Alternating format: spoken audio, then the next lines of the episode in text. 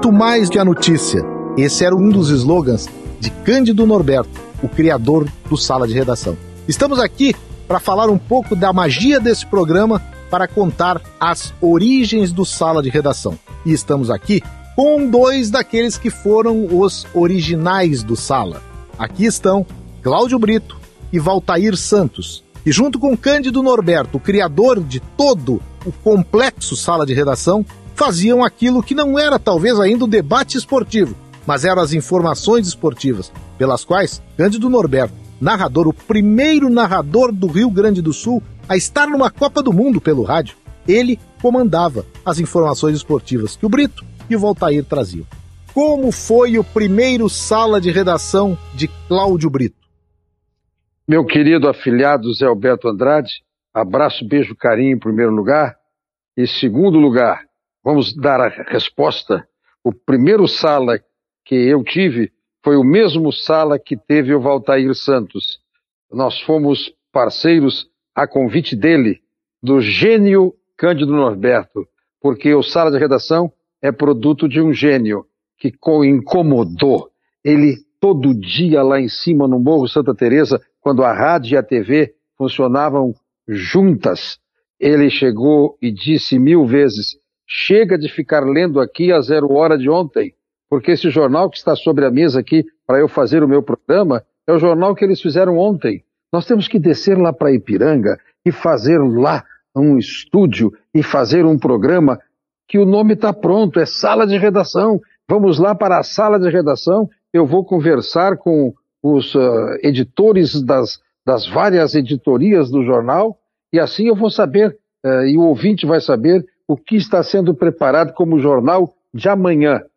Ele até brincou, me lembro assim, me lembro como se fosse hoje, entrando na redação, junto do Almes Aquino, o operador que, que fez a possibilidade de ele andar circulando pela redação, sem, sem essa de microfone sem fio, era um cabo longo de 100 metros, um rolo daqueles que se levava para o estádio para fazer externa. E ele ia e ele ainda disse assim, olha, o programa pode ter este nome, Sala de Redação ou então o Jornal de Amanhã, porque era isso que ele fazia. Chegava e dizia assim, João Souza, o que é que nós temos na política amanhã? E aí, então, o editor dizia: Pois é, o, o repórter está saindo, o Vanderlei Soares está também fazendo uma investigação policial, e assim é, rolava o programa, que começava num primeiro momento às 11 horas e até às duas, sendo que da uma às duas era debates esportivos. E, na verdade, não era debate esportivo ainda, era esporte. Era esporte com o Valtair fazendo o internacional eu fazendo o Grêmio, nós éramos os, os uh, setoristas dos dois clubes na redação de Zero Hora, e a gente ficava conversando com, com o Cândido sobre futebol, porque a rádio na época não estava transmitindo, não tinha jornada esportiva na Gaúcha depois da Copa de 70. Então, uh, a gente fazia o esporte, conversava com os editores do jornal, com os colunistas, e preenchia aquela hora, até que surgiu um dia o Paulo Santana Paulo Santana começou a aparecer lá, botar a cara, ia falar, dar pitaco, e o Cândido Norberto disse para o Lauro Schirmer, que era o diretor, contrata esse cara que esse cara é gênio. O programa, o programa fica às 11h30 por causa do Santana. O Santana, das 11 às 11h30, ganhou um espaço para fazer um programa, eu era o modesto produtor. E eu e o Valtair fazíamos Grêmio Internacional.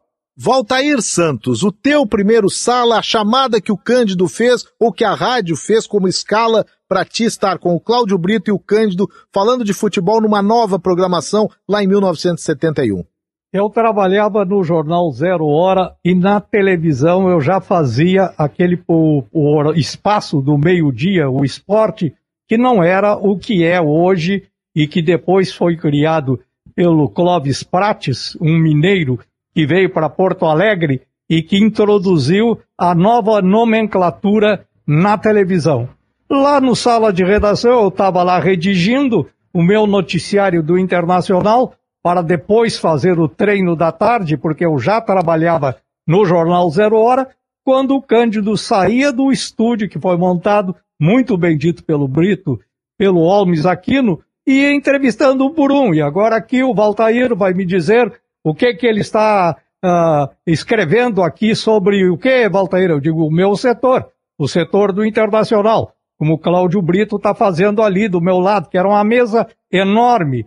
A gente sentava lado a lado com aquelas máquinas antigas e preparava então os programas de esporte, uh, as informações de esporte. Nós tínhamos um programa esportivo às oito e meia da noite na Rádio Gaúcha e era praticamente uma reprise das notícias que a gente colhia à tarde para no outro dia colocar no próprio jornal Zero Hora. Cândido Norberto explica o Sala de Redação. O radiojornalismo sério, mas informal, simpático, mas respeitoso, começou há cinco anos em Sala de Redação, com o inconfundível Cândido Norberto. Se ser inconfundível é ser a gente mesmo, bem, então aceito o inconfundível. Mas o que me ocorre dizer destes cinco anos de sala de redação é que importante mesmo são as pessoas que frequentam a sala de redação. Homens do povo, autoridades do Estado, de fora do Estado, nacionais e internacionais.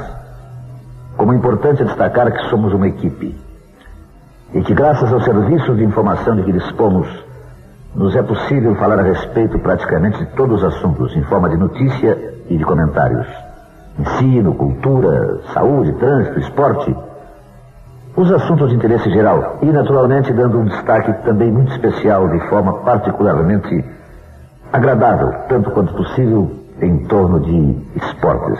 O testemunho familiar, Lauro Pon Santos, filho de Cândido Norberto, uma criança quando começou o Sala e por isso a primeira criança a participar do Sala de Redação.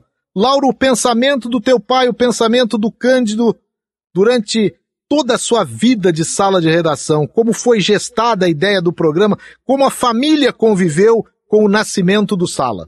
Tudo bem, Zé, ouvintes, pessoal da mesa, ah, inesquecível Valtair Santos, também grande amigo do meu pai, Cláudio Brito, e meu amigo, pessoa que eu tenho um carinho muito grande porque me deu a oportunidade do microfone também. É, havia uma, claro, uma certa interação da família, Zé, é, mas mais pela mudança de horários. Que como a sala começava às 11, o pai chegava às 10 e meia na rádio, ele ia embora da rádio quase três horas da tarde. Né? E almoçar em casa era depois das três, quer dizer, eu almoçava antes que tinha que ir ao colégio. E eu me lembro do dia de, dessa gravação, fui eu que fiz essa gravação. Nós tínhamos um aparelho de rádio eu engembrei uma. Que idade um tu cabo... tinhas, Lauro? Ai, caramba. Eu tava na. Eu devia ter com sete anos, eu acho.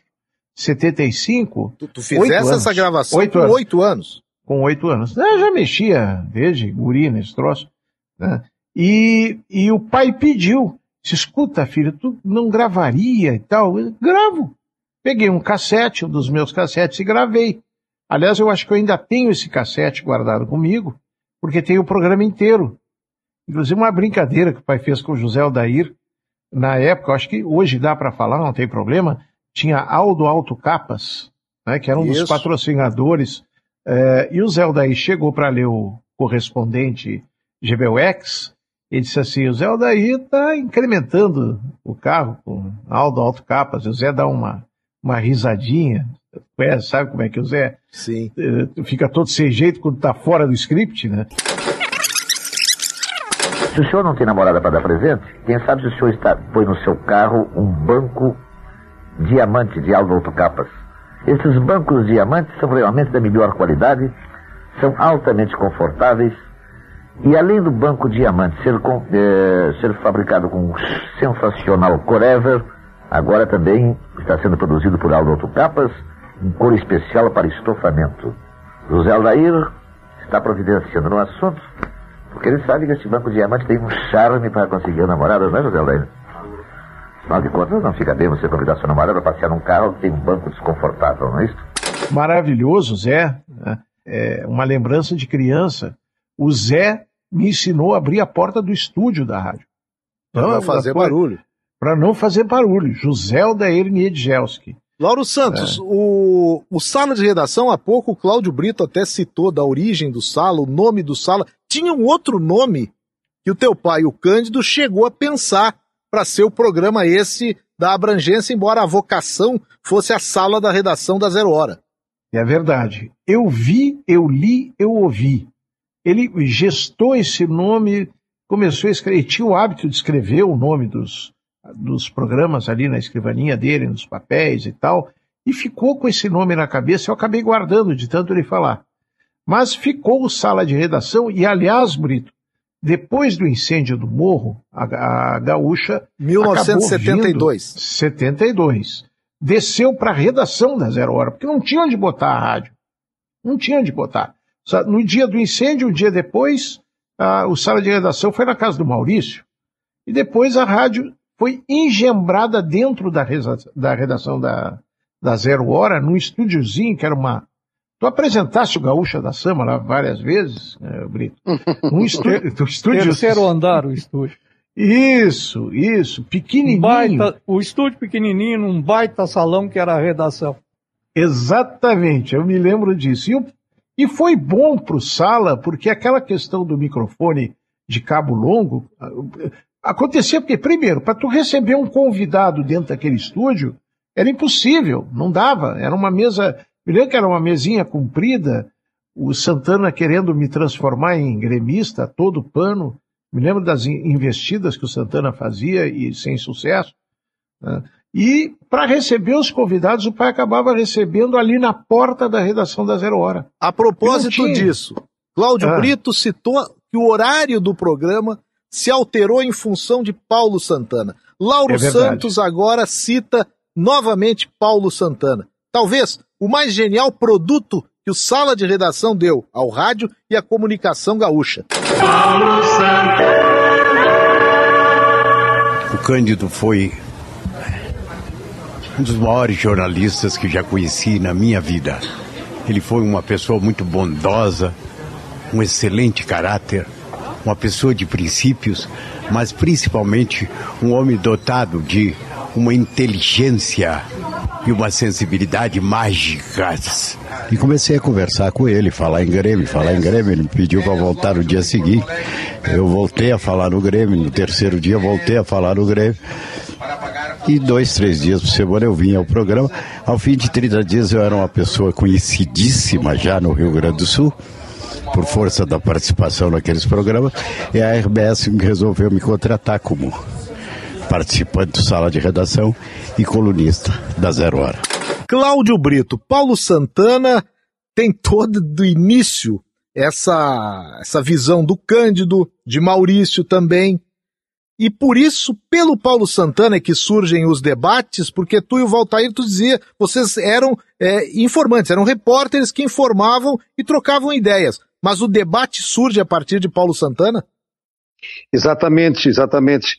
Porque quando o Santana eh, passa a ser da equipe, e eu volto a dizer, a inteligência do Cândido nesse, nessa história toda nasce desde o primeiro momento, a descoberta uh, que a gente fez de que estávamos diante de um gênio.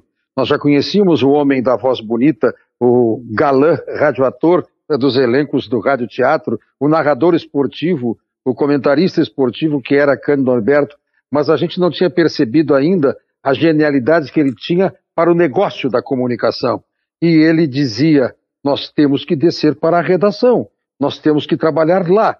Ah, nós estamos falando de um programa que em 1971 fez o que todos hoje decantamos. Nós estamos num podcast que é o, o máximo da integração, da, da digitalização. Há quem diga, é o rádio gravado. Não, é o rádio que é demorado, que é longo, que é gravado. Ah, nós temos os meios uh, das redes sociais as mais variadas. Enquanto estamos aqui, alguém está inventando um novo WhatsApp da vida. O Cano Norberto tinha tudo isso dentro da cabeça. Ele disse: nós temos que ir para lá, nós temos que fazer com integração, todos juntos. Me lembro de outra expressão dele, a máquina de escrever que datilografa a coluna do Santana é a mesma que faz o roteiro comercial e vai fazer a manchete do jornal de amanhã e o script do jornal do almoço na TV. Esta visão ele tinha, e foi com esta visão que ele percebeu quem era Paulo Santana e disse ao Lauro Schirmer, que comandava a redação e comandava também o elenco todo neste momento,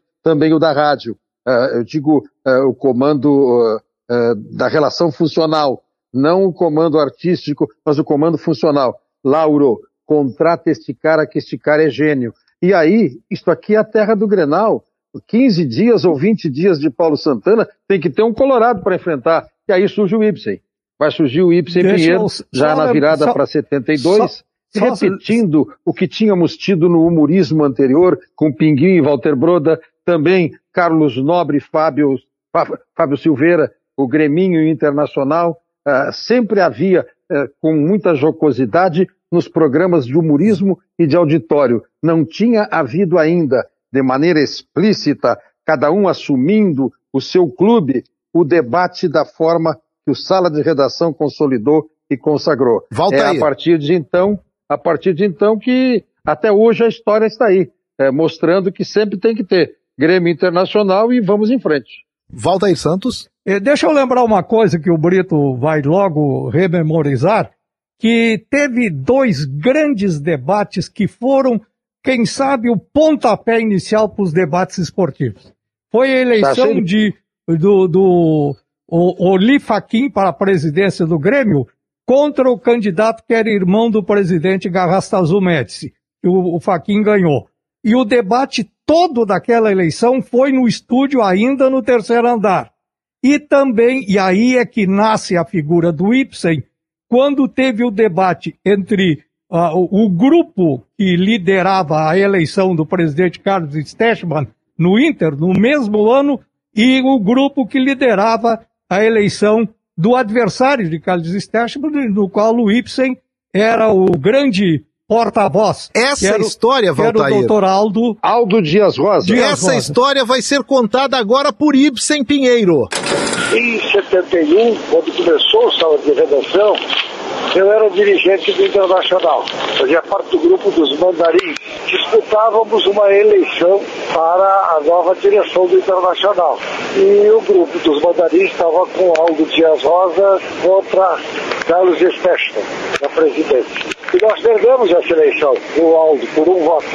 Um dois dias depois desse resultado, meu telefone toca do escritório de advocacia que eu tinha na época, era o Maurício Sobrinho, quem eu tinha trabalhado na Mercur Publicidade em 57. Maurício então me telefonou e me disse assim, Felipe Pinheiro, é, você sabe que você é comentarista de rádio? Disse, não sei não, Maurício. Onde é que você tirou isso? Não, foi o Nelsinho que me disse. E quem é o Nelsinho, Maurício? Meu filho, rapaz. Nelsinho tinha 18 anos e tinha inventado de recriar o futebol na gaúcha. E aí, Ibsen Pinheiro é contratado para fazer esse contraponto que o Brito e o Valtair disseram, o contraponto Grenal, que já tinha as informações da dupla Grenal com esses dois repórteres. E surge então o debate do sala de redação, que depois é incrementado com outras figuras históricas. Mas nas origens, aí está o início do debate Grenal no sala de redação. Ibsen Pinheiro, curiosamente, o integrante do sala de redação, saudoso integrante, que virou presidente da República por alguns dias. Ele que foi presidente da Câmara e na ausência de presidente e vice, lá na, nos anos 80, ele acabou assumindo interinamente a presidência da República. É, teve um período em que o Santana nos deixou, né? O Santana foi para ter então difusora e, e aí a, a Rádio Gaúcha buscou o Oswaldo Rola, o Foguinho. Imagina só o Foguinho debatendo com o Ibsen, que coisa linda.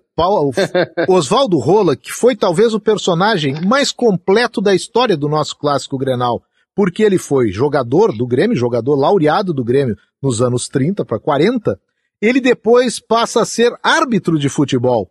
E depois de árbitro, ele apita Grenais, então. E depois de árbitro, ele treina o Grêmio numa grande fase do Grêmio. E depois disso, treina o Internacional. Não bastasse tudo isso, por essa ação que foi feita, Oswaldo Rola vira cronista esportivo e encerra sua carreira de cronista esportivo exatamente já nos anos 80 aqui na Rádio Gaúcha. Esta é a origem do foguinho no sala de redação, Brito. Exatamente. O inesquecível Oswaldo Rola, senhor Ibsen, Senhor Ibsen, o R característico carregado do Oswaldo Rola. Mas ainda tem uma para você. Vamos lá. Bom time de futebol, senhor Kenny Braga, é como mulher bonita. Mulher bonita é bonita em qualquer passarela e time de futebol é bom em qualquer local. Oswaldo Azarini Rola. Rapidamente tem uma história dele, eu estou, vocês sabem, né, eu estou vinculado e há tanto tempo uh, morando em São Leopoldo, onde na minha atividade como promotor eu vim trabalhar. Uh, hoje estou também como jornalista aqui no Vale dos Sinos, no Grupo Sinos. Pois bem, uh, aqui em São Leopoldo tem uma história incomparável de Oswaldo Rola. São dois momentos. Um é com Luiz Felipe. Olha só, Luiz Felipe Scolari, zagueiro, treinando no Aimoré. O Oswaldo Rola chega para ele no meio do treino, para o treino. Ele deu um balão todo torto qualquer lá e o Oswaldo Rola bota a bola embaixo do braço. Senhor Luiz Felipe, o senhor uh, não gostaria de trabalhar no comércio?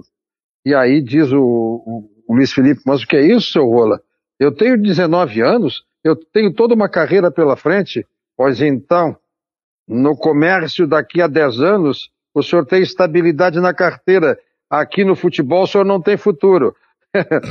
Além disso, o Oswaldo Rola, contratado pela Imoré, vai almoçar na cantina Capri e depois de toda a festa que os dirigentes fizeram, porque tinham contratado este homem de biografia que o Zé acabou de, de descrever, e ele pede a palavra no fim do almoço e diz assim: digamos, os valores são, não são os verdadeiros, eu não sei quais, quais seriam, mas para entenderem a história, ele pega e diz assim: senhores dirigentes do Clube Esportivo Aimoré, eu não vou aceitar os 10 mil reais. Era 2 mil, aí, Brito. E aí Era os dois. caras, como assim não vai aceitar os 10 mil reais? Eu vou querer 5 mil reais. Como assim, seu Rola? Que isso? É que 10 mil vocês nunca vão me pagar e 5 mil vocês vão conseguir pagar. pois este cara, o Cano Norberto e o Maurício Sobrinho, botaram também a fazer brilhantíssima passagem uh, pelo sala de redação, que tem essa responsabilidade, aproveitando a história aí que falaram do Nelson e tudo isso, uh, quando o Ibsen contou da, da, sua descoberta como comentarista. Uh, o Nelson Sirotsky, ao lado do Celso Ferreira, assume o comando da rádio, começa a sua trajetória de, de, de, de executivo e decide, algum tempo depois, em primeiro lugar, voltar com o futebol. E depois, em 74, inclusive, fazer uma bela cobertura de Copa do Mundo, com meios modernos e tudo mais. Tudo isso nasce no entusiasmo pelo sala de redação. E o sala de redação também tem a ver, sim, com o Maurício Sobrinho, que o Cândido, lá no Morro, é, sentou-se várias vezes com o Maurício Sobrinho para insistir que tinha que descer para a Ipiranga e fazer o programa que está aí, que nós estamos recordando, o Sala de Redação, Zé Alberto. Lauro Santos, a programação da Gaúcha, como era quando Sala de Redação foi criado, já que tu frequentavas, ainda que com 7, 8 anos, os corredores, seja na rádio, lá na TV ou da redação da Zero Hora com o teu pai? Vamos a mais recente, então, Zé é, que começava é, pela manhã com a grande edição. Né? Era um é, noticioso. O, depois tinha o zero. Era um noticioso, a grande edição da manhã, a grande edição da noite. Mas a gente só tinha a grande edição da manhã, não, não tinha a noite. O slogan era grande edição, comando geral. Pela manhã, Cláudio Brito, tinha uma, uma programação que tu até hoje usas como bordão quando as coisas estão bem. Como era o nome dela, Cláudio Brito? Não estou lembrando. Tudo sob controle.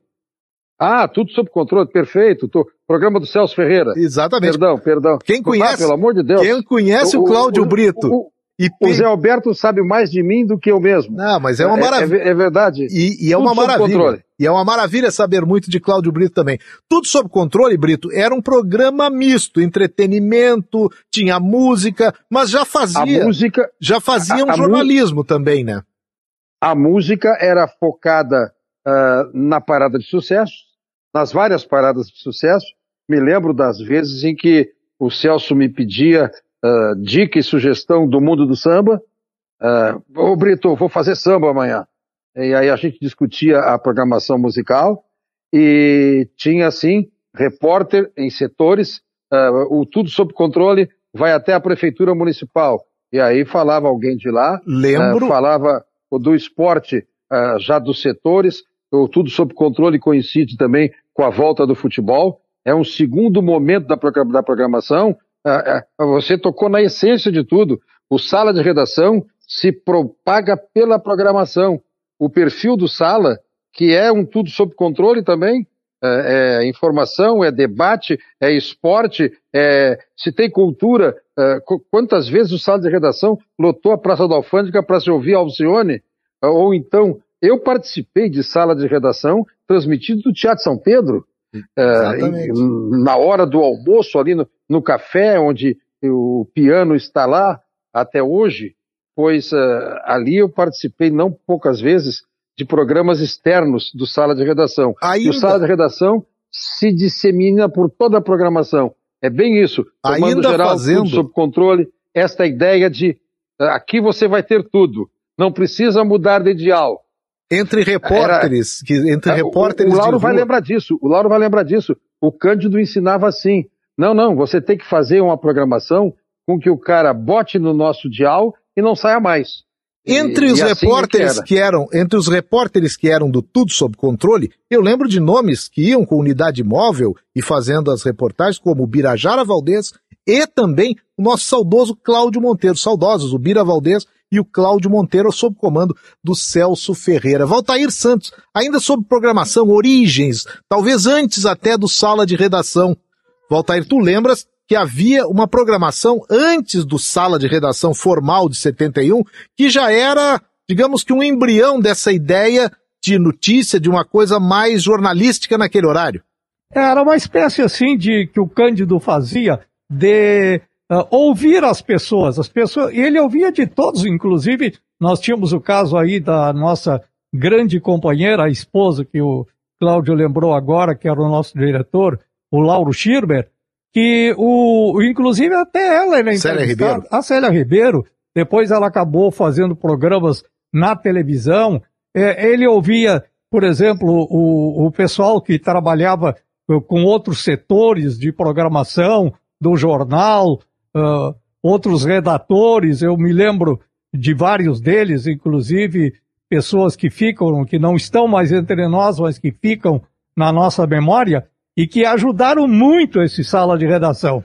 Então, eles ajudaram a que aquele espaço fosse bem coberto pela inteligência do Cândido Norberto e, e, a, e o aproveitamento deste grupo que trabalhava no jornal, do setor de jornalismo da empresa. Lauro que é, Santos. Que era zero hora. Lauro Santos, quando o Sala começa a se desmembrar, que o jornalismo, aquela hora, aquelas horas iniciais do Sala, elas começam a dar lugar, por exemplo, a Esportes ao meio-dia, em 1973, é, era interrompido o Sala, o correspondente GBUX na época, ele muda de horário para ficar meio-dia e 45 e formatar aí sim os debates esportivos do Sala, que acaba sendo hoje o único herdeiro, e hoje herdando também, inclusive, o nome do programa original. Quando isso começa a acontecer? De fato, Zé, em 73, 74, antes da Copa do Mundo da Alemanha, tá? O que, que aconteceu ali, Zé, a questão dos debates esportivos?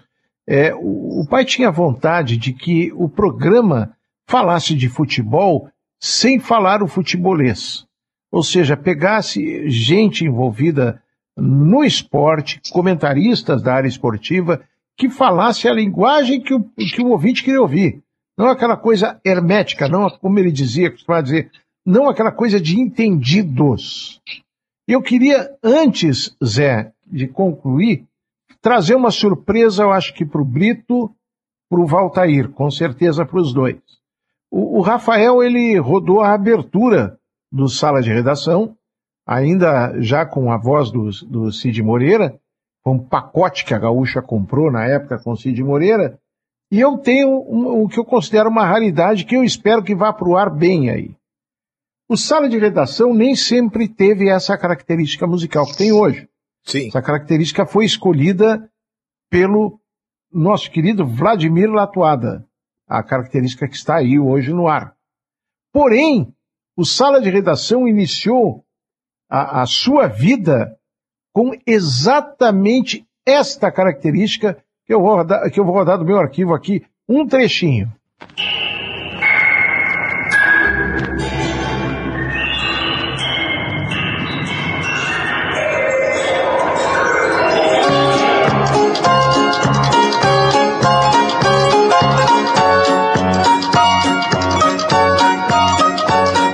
Isso é absolutamente certo, Zé?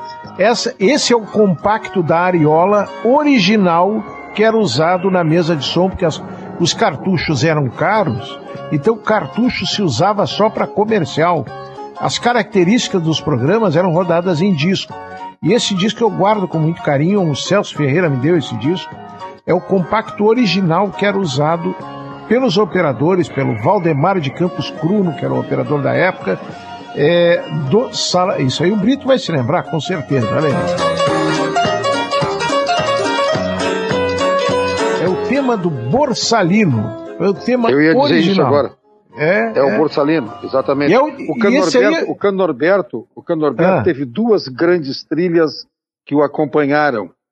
Quando ele fazia o seu comentário, quando ele tinha o seu espaço, mesmo antes do sala de redação, ele sempre trabalhou com Moonlight Serenade. Exatamente. Moonlight Serenade foi a trilha sonora da vida do Cano Norberto.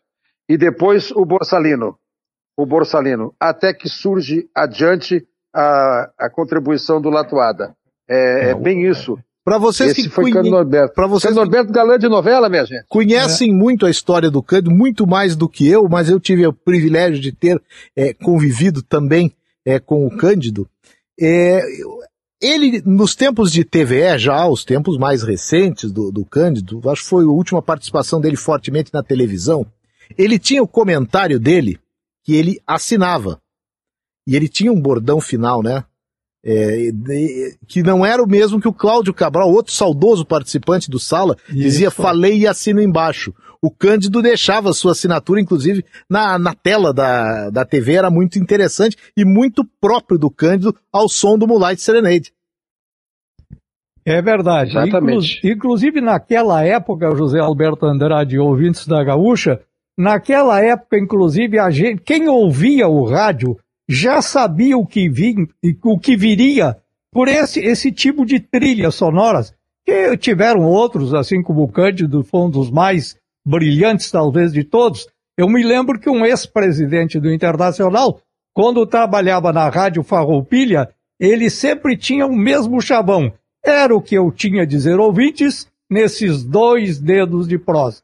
Manuel É, Manuel Braga Gastal. Isso. Então. Manuel Braga Gastal que tinha este, este título no seu comentário. Dois dedos de prosa. Que ele eu usava queria- nos eu jornais queria- também. É, eu queria lembrar isso porque naquela, para os de hoje, que naquela época a gente sabia, porque o rádio era o que predominava. Então a gente já sabia o que viria por causa daquele eh, aspecto, aquela música, como o caso do Cândido, como Light Serenade, e assim tantas outras músicas. Agora eu queria lembrar um fato. Eu tive um- um- uma briga muito, muito grande dentro do sala de redação. E não foi, não foi puxada por mim, mas eu tive que protagonizá-la. Contra um- uma pessoa que se transformou depois num grande amigo meu. Viajamos juntos por esse Brasil e sempre com a melhor am- amizade e sinceridade possível. O Ibsen Pinheiro, que por eu ter, inclusive, ah, eh, chamado para minha atenção na Rádio Gaúcha de eh, prestigiar o lado da situação do Internacional, que era o Carlos Stechman, contra a oposição, que era o Aldo Dias Rosa, e os famosos mandarins, o Ibsen foi à sala do Maurício e pediu a minha cabeça. E desceu no jornal, que eu trabalhava na rádio e no jornal, e desceu no jornal e pediu para o Antônio Brito também a minha cabeça. Depois nós fomos viajar, e, quero lembrar que em 1971, 72, o Campeonato Brasileiro tinha 98 clubes. 98 clubes.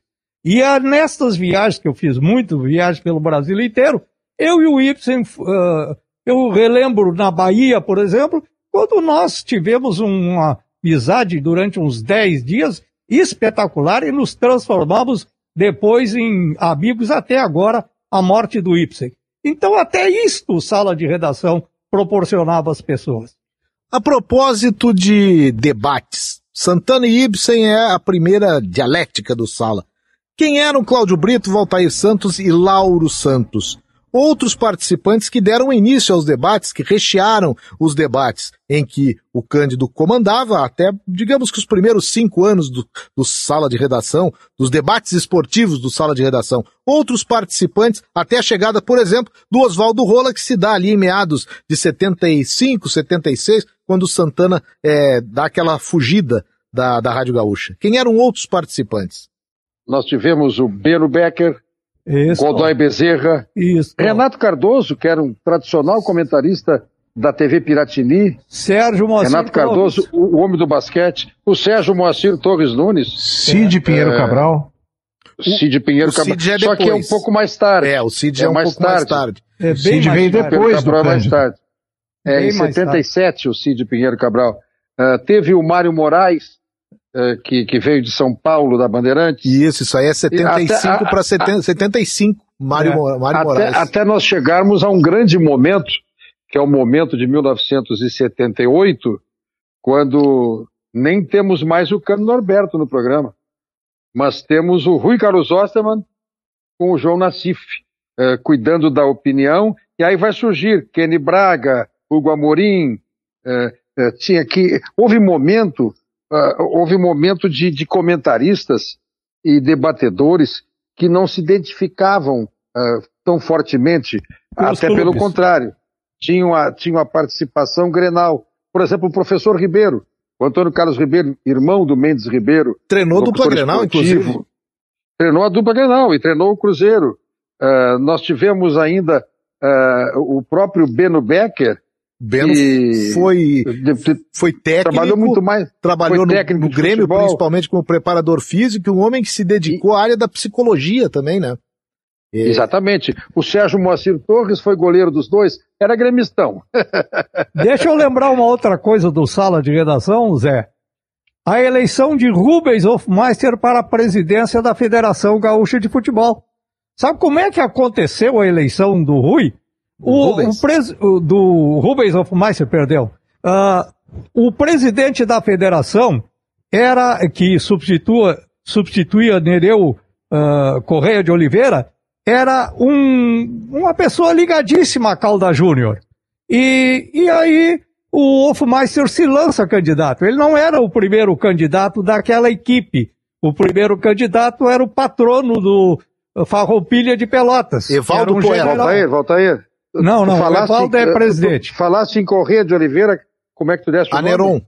Aneron Correia de Aneron, Oliveira. tá. É Aneron Correia de Oliveira. Aneron, que foi, Aneron.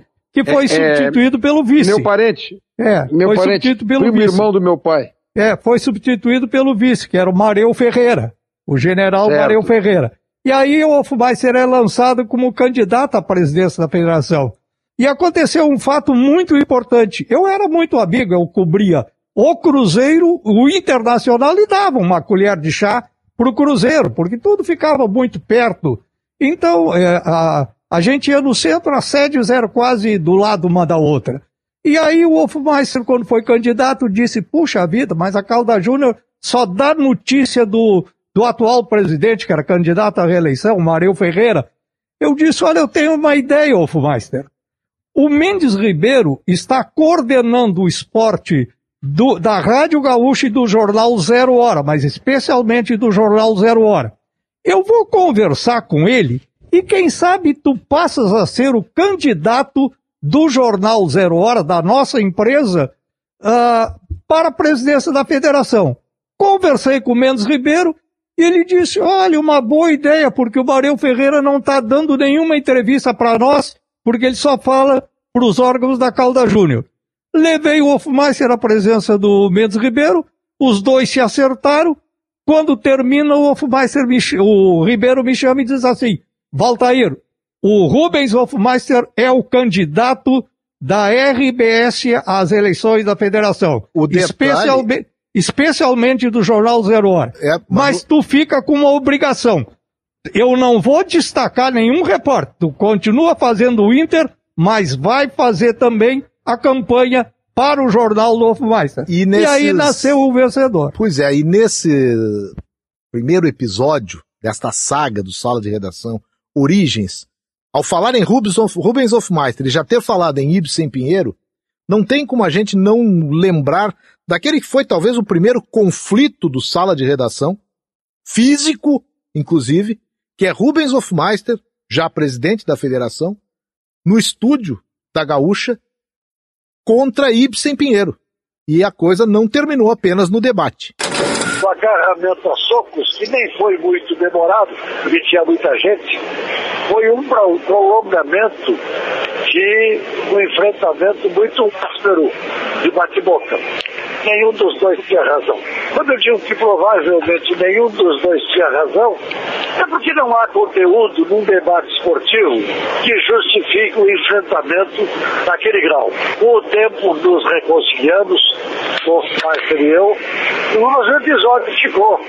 E uma coisa interessante nesse episódio é que a briga eh, foi muito rápida. A iniciativa foi minha, mas foi muito rápida, tinha muita gente, foi num corredor lotado e logo acabou. Mas os jornais tinham uma grande bronca do Hofmeister. Então, na versão, ele tomou de goleada. O Hofmeister tinha uma aura de força e agressividade que os jornais preferiram, talvez, dar uma conotação ali de Davi contra Golias. Ele era o poderoso Cartola e eu, o, o jornalista ainda relativamente jovem, talvez franzido. O fato é que nos outros dias as redações fizeram uma festa em cima do Hofmeister. Na cobertura seguinte ele me desafiou para um duelo, porque ele queria uma briga que ninguém se metesse, né? E eu fiz aí uma maldade para ele, também hoje não faria. Está bem, desafiado, invoco a prerrogativa e escolho as armas. Um dicionário.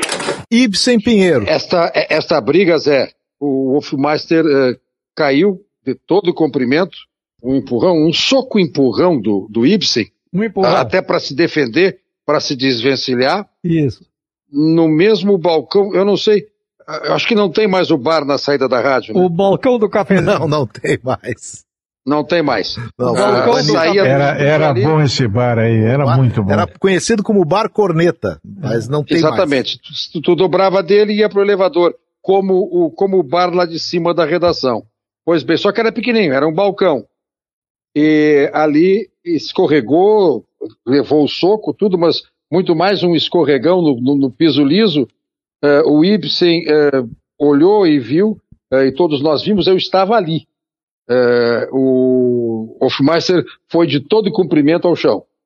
Esse- Foi o primeiro conflito neste nível de esforço físico e acho que o único até hoje. E é interessante, Cláudio Brito, nesse encerramento desse nosso episódio, porque essa briga ficou famosa e hoje muita gente que nem era nascido naquela época sabe que ela aconteceu. Mas muitos têm a ideia de que ela aconteceu no microfone e não foi. Foi com o programa fora do ar. Isso. Cláudio Brito, Valtair Santos, Lauro Pon Santos. Vocês, com o testemunho do Laurinho e com a vivência que tiveram Cláudio Brito e Valtair, são as origens do sala de redação que nos são palpáveis. Nesse encerramento, agradecendo aos três, eu quero colocar aqui um resgate do gênio criado pelo Sala com o gênio que criou o Sala. Paulo Santana, quando dos 80 anos da Rádio Gaúcha, visitou Cândido Norberto. E o encontro não podia ser outro, o assunto, sala de redação. Uma surpresa na abertura do Sala, na data dos 80 anos da Rádio Gaúcha. Alô, Paulo Santana. Alô, estou aqui na Avenida Praia de Belas, residência do fundador do Sala de Redação, Cândido Norberto. Cândido, fala! Lauro, colegas do Sala de Redação, uma declaração que se me figura absolutamente indispensável. Não vou confundir este momento com uma oportunidade para contar a minha história, para fazer a minha autobiografia. Quero aproveitá-lo, isto sim, para, com todos vocês, com todos os colegas que aí trabalham, já não agora na Rádio Gaúcha, apenas na, rádio, na RBS, que foi a semente que gerou a RBS. Eu estou aqui para, juntamente com vocês, assinalar com emoção esta passagem do 80 aniversário da nossa emissora, da nossa emissora. Como vem, para mim, a Rádio Gaúcha, já agora a RBS, não se trata apenas de um, de um aniversariante qualquer, senão que algo que faz um aniversário de mim mesmo, da minha própria vida profissional. É extensivo afetuosamente a todos que aí estão. Claro, sem deixar de fora o Santana, cuja presença aqui na minha casa esta hora me comove. E como me comove? A tal ponto que eu não tento sequer explicar isso em miúdos. Mas o Santana é um velho afeto, um queridíssimo amigo que tenho há muitos anos e do qual me orgulho muito de ser o quê? Um parceiro. Dentro e fora da Rádio Gaúcha. Mas eu me orgulho de tu ter, ter sido meu descobridor. Lauro, rosas, rosas, rosas, rosas, são rosas formosas. Lauro. Se diga. Eu e tu vamos cantar agora a música que eu cantava quando tinha 10 anos. Um jingle. Artistas de rádio. De quem fala. Agora se encontra na bala. Na bala do rádio saborosa e fã. Que traz os artistas de quem eu sou fã. Bom, Lauro, eu colecionava essa bala do rádio que trazia as figurinhas dentro do invólucro externo. O Cândido era figurinha vinha selada. Figurinha, vinha figurinha dos Carimbado. artistas do rádio. E a figurinha mais difícil era do Cândido Norberto. Impressionante.